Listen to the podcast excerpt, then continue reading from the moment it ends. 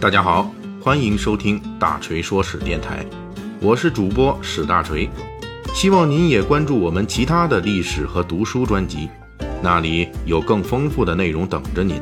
您也可以关注我的微信公众号“大锤说史”，在那里您可以伴着文字听我的声音。《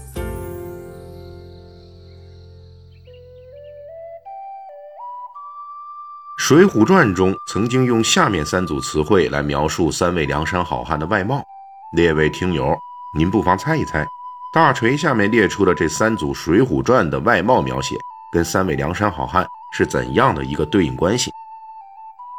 先说描写好汉外貌的三句话：“鬓畔长簪四季花，鬓边爱插翠芙蓉，鬓边插朵石榴花。”这三句话。分别对应着三位梁山好汉：短命二郎阮小五、病关索杨雄和浪子燕青。列位听友，您知道每一句话都是形容哪一位好汉的吗？其实您大概就能猜出来啊。比如常簪四季花的那个，肯定是四季常风流的人方能用得上的。阮小五、杨雄和燕青谁最风流呢？那显然这句话是形容燕青的。再看这插的三种花，最便宜、最常见的是石榴花。即使是现在，山东水泊梁山地区也是重要的石榴产地。石榴花这种大陆货，必然是属于这三个人里边家里最没钱的，那就是渔民阮小五。这朵花说不定就是他从家门口哪棵树上直接摘下来的。那么剩下的翠芙蓉就只能是杨雄的了，因为人家是衙门里的公务员，在当地属于有钱有脸的。配上翠芙蓉正合适。今天的男同胞来说，常规情况下戴花的时刻，估计只有婚礼时，而且这花要戴在胸前，绝不会是插在头上鬓角。不过在《水浒传》里，英雄好汉头戴一枝花，鬓插一朵花是非常常见的。大名府的押狱蔡庆也是梁山好汉，上山入伙前是专管行刑的刽子手。就是这样眉浓眼大、性刚强的糙汉子一枚，却偏偏生来爱戴一枝花，而且在当时的宋代，大家都觉得蔡庆这种刽子手头上还插一朵花很正常，不是变态。在施耐庵的笔下，之所以出现这种现象，正是因为宋朝的男人普遍流行戴花，而且戴出了花样，戴出了水平。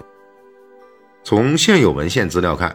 古代男子簪花的习俗最早出现于唐代。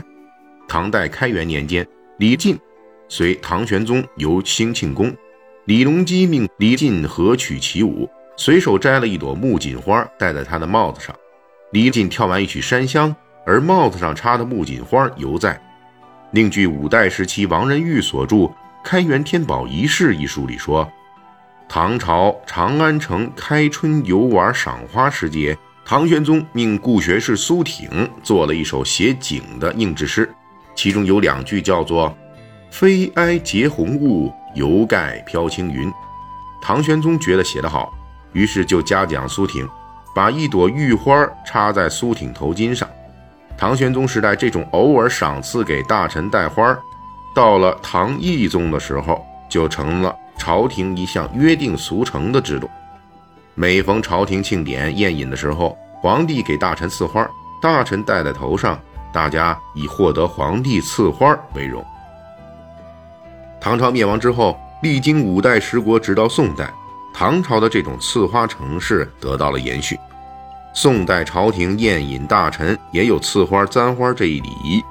宋史礼制就规定了，国家大典、宴会等场合，皇帝要向朝臣赏赐花朵。不过，这个过程起初时，很多北宋官员内心是不大乐意接受的。史料记载，北宋初期，很多官员接受朝廷赐花之后，只是让侍从捧着，不愿意戴在头上。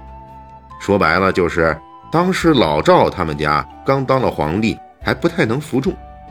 到了宋朝第四代皇帝宋仁宗的时候，老赵他们家的统治稳固了，就有御史主动跳出来发言了，说：“哈。”不戴赐花的人，本质上都是不尊重皇帝的。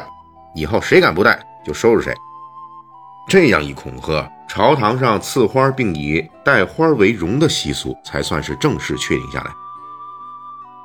到了梁山好汉活动的北宋末年，赐花簪花作为荣耀与恩宠，在朝廷的推广下，也渐渐成为民间的习俗。而且宋徽宗每次都愿意给这事当代言人，他每一次出游回宫都是簪花乘马，身体力行。而且带花制度发展到最后，什么仪式簪什么花，不同的人群对应什么花色，方方面面都有规格要求。《宋史·于福志》就记载说，清监以上的官员才有资格带绫罗制成的花，低级别官员只能带绢制的花。官场上的这种等级制很快体现到了民间。关于这一点，施耐庵在《水浒传》中也在细节处表现得十分精准。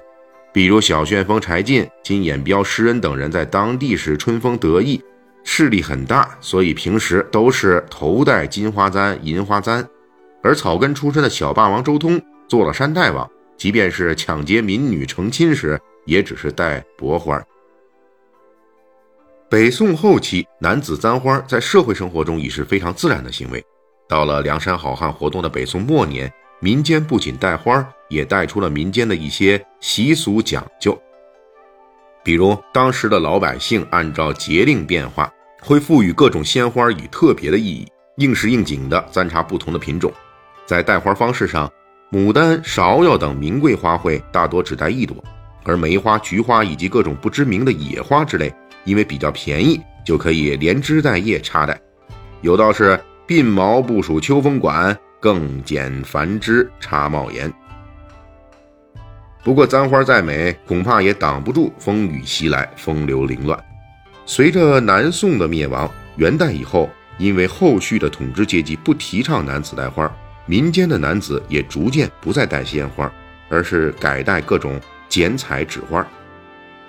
到了明代，有关簪花的记载已经基本从民间退了出来。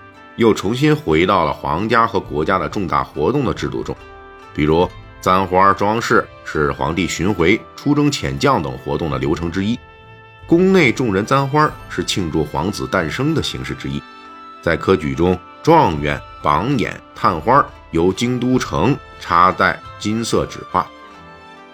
也就是在明代，曾经在宋代文献中随处可见的“万树簪花满玉阶”的盛景。于民间已经难得一见了。此时的民间，除了婚丧时戴个花儿，平时人们连纸花也不戴了。也就是说，当施耐庵写作《水浒传》的时候，他实际上是在一个已经不流行男子戴花的朝代，用自己的生花妙笔给几百年前的梁山好汉们添花，颇有时政精神。最后说一句题外话，虽然明代的大环境变了。男人已经不流行戴花了，但是明代确实还有一位爱花狂魔，这就是明朝末年权倾朝野的大太监魏忠贤。这位阉党首领非常喜欢花，冬春时节，他命人将牡丹花罗列满堂；炎炎夏日，他将栀子、茉莉等花朵簪戴满头。远远望去，这位太监满脑袋花花草草，香气扑鼻。十分诡异。